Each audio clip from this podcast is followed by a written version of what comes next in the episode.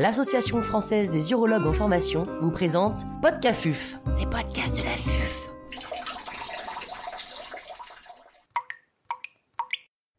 Quelles sont les innovations thérapeutiques mini-invasives dans la prise en charge de l'hyperplasie bénigne de la prostate?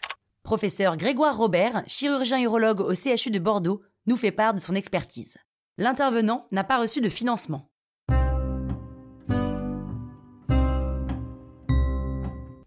La recherche d'alternatives mini-invasives à la résection endoscopique de la prostate a occupé les urologues depuis de nombreuses années avec deux principaux objectifs limiter les risques de complications périopératoires et mieux préserver la sexualité des patients, en particulier en ce qui concerne les éjaculations. Beaucoup de techniques présentées comme révolutionnaires ont été proposées et la plupart ont ensuite disparu, soit par manque d'efficacité, soit en raison de complications inattendues. On peut citer les ultrasons focalisés, délivrés par voie transurétrale, la radiofréquence prostatique, la toxine botulique, les stents urétro et même la radiothérapie prostatique qui avait été proposée il y a beaucoup plus longtemps. Cette liste est loin d'être exhaustive car les urologues ont toujours eu beaucoup d'imagination dans ce domaine. Il faut dire que l'hyperplasie bénigne de prostate est une pathologie fréquente avec 60 000 interventions chirurgicales par an en France et que ce marché est finalement assez intéressant pour les industriels qui ont largement accompagné cette innovation. Ceci a été facilité par le fait qu'une technique chirurgicale innovante peut être commercialisée dès qu'elle a reçu un marquage CE. Contrairement aux médicaments, il n'est donc pas nécessaire d'apporter la preuve de l'efficacité et de la tolérance d'une thérapeutique mini-invasive pour obtenir ce marquage CE. La commercialisation peut intervenir sans réelle preuve d'efficacité. L'une des explications pour lesquelles les différentes techniques mini-invasives qui ont été proposées par le passé ont fini par disparaître et l'impossibilité de reproduire les résultats des études de cohorte dans des essais comparatifs. En effet, il existe un effet placebo très important avec ces techniques opératoires innovantes. On considère que cet effet placebo permet l'amélioration de l'IPSS d'environ 6 points, ce qui explique que les séries rétrospectives ou prospectives non comparatives aient pu rapporter de très bons résultats qui n'ont ensuite pas été confirmés dans des essais randomisés contrôlés.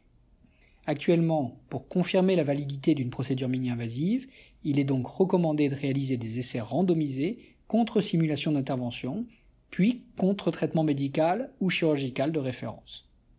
Quelles sont les principales techniques endoscopiques mini-invasives qui émergent à l'heure actuelle? Je retiendrai trois techniques mini-invasives qui peuvent être réalisées sous anesthésie locale, qui limitent les effets secondaires sexuels et qui limitent les risques de complications périopératoires. L'urolift, le Resume et Lightind. Ces trois techniques ont obtenu un marquage CE et peuvent donc potentiellement être commercialisées. Néanmoins, elles sont à des niveaux très différents de leur développement clinique. L'urolift consiste à appliquer par voie transurétrale des clips métalliques qui écartent les lobes prostatiques. L'un des clips prend appui sur la capsule prostatique, l'autre clip est positionné dans la lumière urétrale et un fil de polypropylène est tendu entre ces deux clips pour comprimer les lobes et élargir l'urètre. On dispose en moyenne 4 implants par patient. C'est sans conteste la technique qui a été le plus étudiée parmi celles qui sont actuellement commercialisées. Un essai randomisé contre simulation d'intervention a confirmé son efficacité et un essai randomisé contre résection endoscopique de la prostate a confirmé ses avantages, à la fois en termes de réduction des complications périopératoires, mais aussi d'amélioration de la vitesse de récupération. Il n'est le plus souvent pas nécessaire de mettre en place une sonde vésicale en post-opératoire, et du point de vue sexuel, aucune altération de l'éjaculation n'a été rapportée dans ces différentes études. Les données à moyen terme sont désormais disponibles avec des taux de retraitement de l'ordre de 14% à 5 ans. Bien qu'il existe quelques données observationnelles d'efficacité ayant porté sur des grosses prostates de plus de 70 cc, sur des lobes médians et chez des patients en rétention urinaire, ce traitement n'est pas vraiment recommandé pour ce type de patients.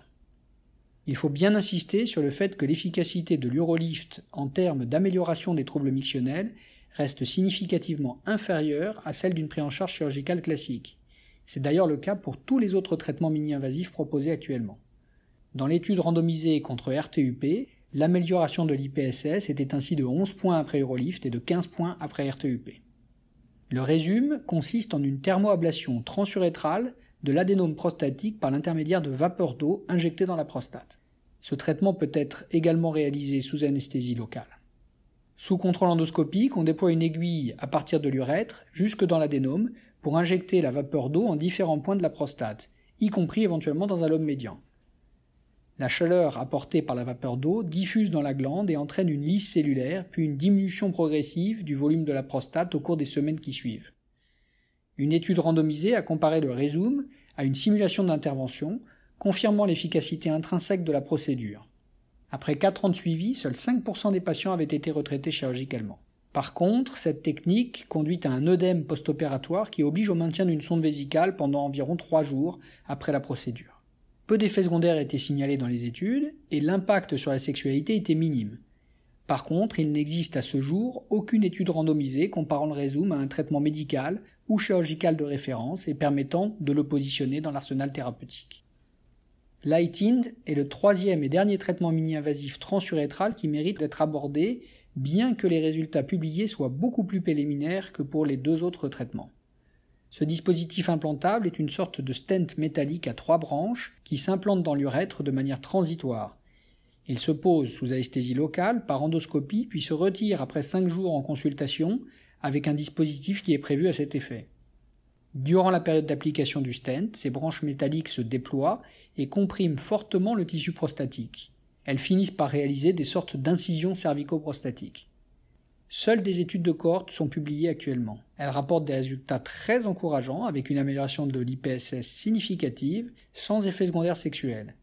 Néanmoins, compte tenu de ce qui a été dit précédemment concernant l'effet placebo de ce type de technique mini-invasive, d'autres études doivent être réalisées pour confirmer son efficacité. Que disent les recommandations vis-à-vis de leur utilisation en pratique courante? Il faut rappeler que l'EAU ne considère dans ses recommandations que les techniques dont l'efficacité et la tolérance a été évaluée par plusieurs études randomisées avec un minimum de 3 ans de recul. Ce prisme de lecture fait qu'à ce jour, seul l'urolift peut être inclus dans ces recommandations avec un niveau de preuve 1B. L'urolift est recommandé pour les patients désireux de conserver des éjaculations, présentant une prostate de moins de 70 cc et sans lobe médian. Les patients doivent être informés que l'efficacité du Urolift reste inférieure à celle des traitements chirurgicaux classiques et qu'il n'existe pas de données d'efficacité et de tolérance sur le long terme. Concernant le Résume, les résultats de l'étude randomisée contre simulation d'intervention ont été rappelés dans les recommandations de l'EAU. Par contre, aucune recommandation d'utilisation n'est émise en l'absence de données comparatives disponibles. Concernant Lightind, il est également recommandé par l'EAU d'attendre les résultats d'études randomisées avant de proposer la technique. Si l'on devait conclure à propos de ces différentes techniques mini-invasives, je dirais que nous sommes probablement à un tournant de la prise en charge interventionnelle de l'hyperplasie bénigne de prostate. Pendant longtemps, les effets secondaires sexuels ont été considérés comme le prix à payer par les patients pour obtenir une amélioration de leurs troubles urinaires. Il semble désormais possible d'envisager de traiter certains de ces patients sous anesthésie locale, sans drainage urinaire et avec très peu de risques de complications, en particulier sexuelles. C'est une révolution par rapport aux prises en charge chirurgicales classiques que nous proposons actuellement. Même si les résultats urinaires à moyen terme sont moins bons que ceux d'une intervention chirurgicale classique, la préservation de la qualité de vie globale, la vitesse de récupération et la simplicité d'exécution de ces procédures font qu'elles devraient pouvoir rapidement trouver leur place dans les stratégies de prise en charge. Malheureusement, en l'absence de remboursement par le système de santé français, l'utilisation de ces différentes techniques reste très confidentielle. Les démarches sont en cours et les perspectives de remboursement sont plutôt bonnes pour les années à venir. En attendant, je rappellerai qu'il est également possible de personnaliser son geste chirurgical pour tenter de conserver des éjaculations antégrades chez les patients qui en font la demande, tout en les prévenant que les résultats sur le long terme pourrait être moins bon qu'une intervention chirurgicale complète. Qu'en est-il de l'embolisation des artères prostatiques? L'embolisation des artères prostatiques a fait l'objet de multiples débats et controverses ces dernières années. Comme les autres techniques mini-invasives, elle a dû progressivement apporter la preuve de son efficacité dans des études comparatives randomisées de bonne qualité, dont les résultats n'ont finalement été disponibles que très récemment, alors que les communications grand public sur le caractère innovant et même révolutionnaire de la procédure avaient débuté bien avant. Pour la première fois cette année, les recommandations de l'EAU prennent en compte cette option thérapeutique tout en rappelant que la technique reste en cours d'évaluation pour mieux définir sa place dans la stratégie thérapeutique et les patients auxquels elle pourrait être proposée. Les recommandations précisent avec un niveau de preuve 1A que l'embolisation est moins efficace que la chirurgie pour l'amélioration des troubles urinaires. Elle précise également, avec un niveau de preuve 1B, que l'embolisation est plus longue à réaliser qu'une RTUP, mais que les risques de saignement les durées de sondage et les durées d'hospitalisation sont inférieures. L'embolisation peut ainsi être proposée à des patients qui souhaitent une approche mini-invasive et acceptent la perspective de résultats fonctionnels inférieurs à ceux de la chirurgie. L'EAU insiste également sur la nécessité d'une évaluation urologique des troubles mictionnels du patient avant toute décision d'embolisation des artères prostatiques. C'est ce dernier point qui me semble être le plus important. En effet, si les résultats des études publiées sont concordants pour confirmer que l'embolisation des artères prostatiques améliore les symptômes urinaires des patients, il reste primordial de confirmer au préalable que ces symptômes sont bien d'origine prostatique en suivant la démarche diagnostique habituelle qui ne peut pas se passer de l'intervention d'un urologue. C'est d'ailleurs grâce à la qualité de ces évaluations préthérapeutiques qui doivent parfois comporter des débimétries, mais aussi des fibroscopies ou des bilans urodynamiques, que nous pourrons à l'avenir déterminer la place de ces différentes stratégies mini-invasives de prise en charge de l'hyperplasie bénigne de prostate et les profils de patients qui sont plus adaptés à l'une ou à l'autre de ces techniques.